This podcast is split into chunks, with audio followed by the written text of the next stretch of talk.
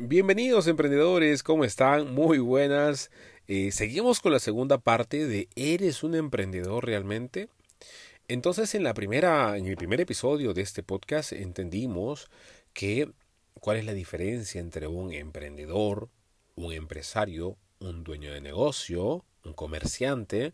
Entonces hay que entender cuáles son las definiciones exactas de cada uno de ellos.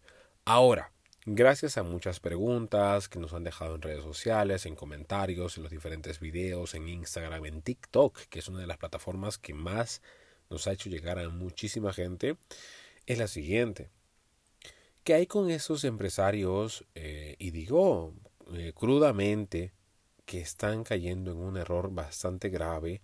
Es personas que son parte de multiniveles, ¿ok? Multiniveles en los cuales venden productos digitales, productos tangibles, eh, servicios, etc. Em, suelen decirse empresarios multiniveles. Entonces, hay aquí un detalle. Estas personas no son empresarios y, y de repente tú que me estás escuchando eres un emprendedor de, de redes de mercadeo, multiniveles, eh, como quieras eh, definirlo. En este caso, lo importante es quedar en claro con las personas. Miren, el empresario es quien ha creado una marca. Esto tiene que quedarles muy claro. Es quien ha creado una marca, un producto o un servicio y tiene nóminas o eh, planillas o personal a cargo bajo sueldo y esas personas realmente son empresarios. ¿Listo? Esto tiene que quedar muy claro.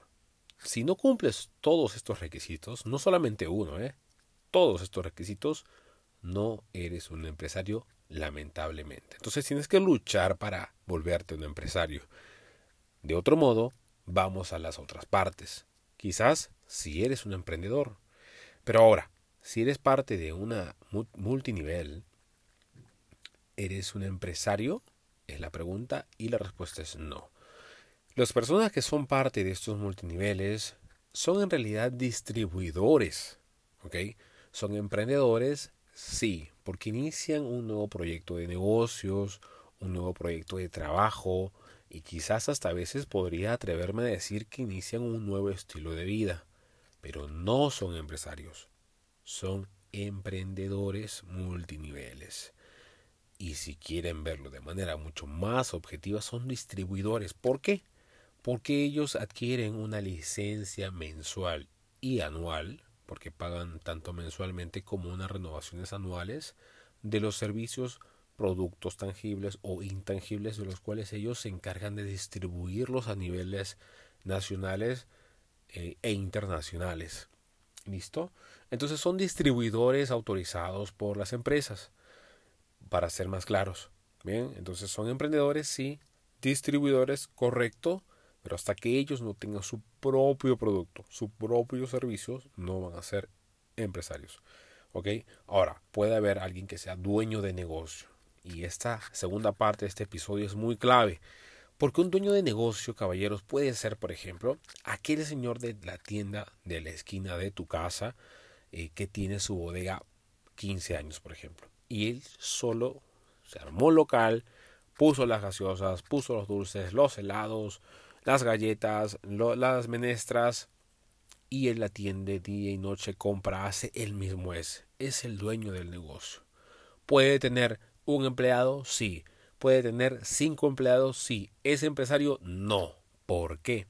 Porque él de una manera está conectado con el comercio directo, es un comerciante, es dueño de negocio, pero hasta que él no saque una marca y cree un producto a base de esas compras, de esos insumos, no se convierte en dueño, un empresario como tal. Es un dueño de negocio. ¿Listo? Entonces, hay que ver bien, hay que equiparar mucho también los niveles de personas, las cantidades de empleados que se manejan regularmente. Eh, gracias a un estudio mexicano de la Universidad eh, de México, indica que eh, para calificar a un empresario como tal, tienen que tenerse al menos como mínimo 10 empleados. Es una, es una valla mínima que se le pone a una persona para pasar de dueño de negocio a empresario. Pero esto viene incluido también un nombre de marca y con un proyecto a crecimiento de diferentes sucursales. A veces puede ser un poco duro. Quiero llamarme empresario Freddy, pero tengo solamente un negocio. Eh, tengo un, restaurante pequeño. Yo he tenido un restaurante eh, pizzería eh, pequeño. Era un dueño de negocio, pero no era un empresario como tal. ¿okay?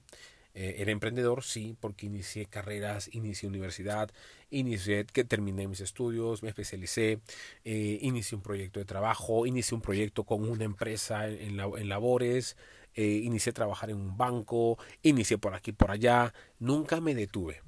Entonces soy, un emprendedor, sí, creé mi marca personal, comencé a capacitar personas, tengo un podcast, iniciar un podcast también es un emprendimiento.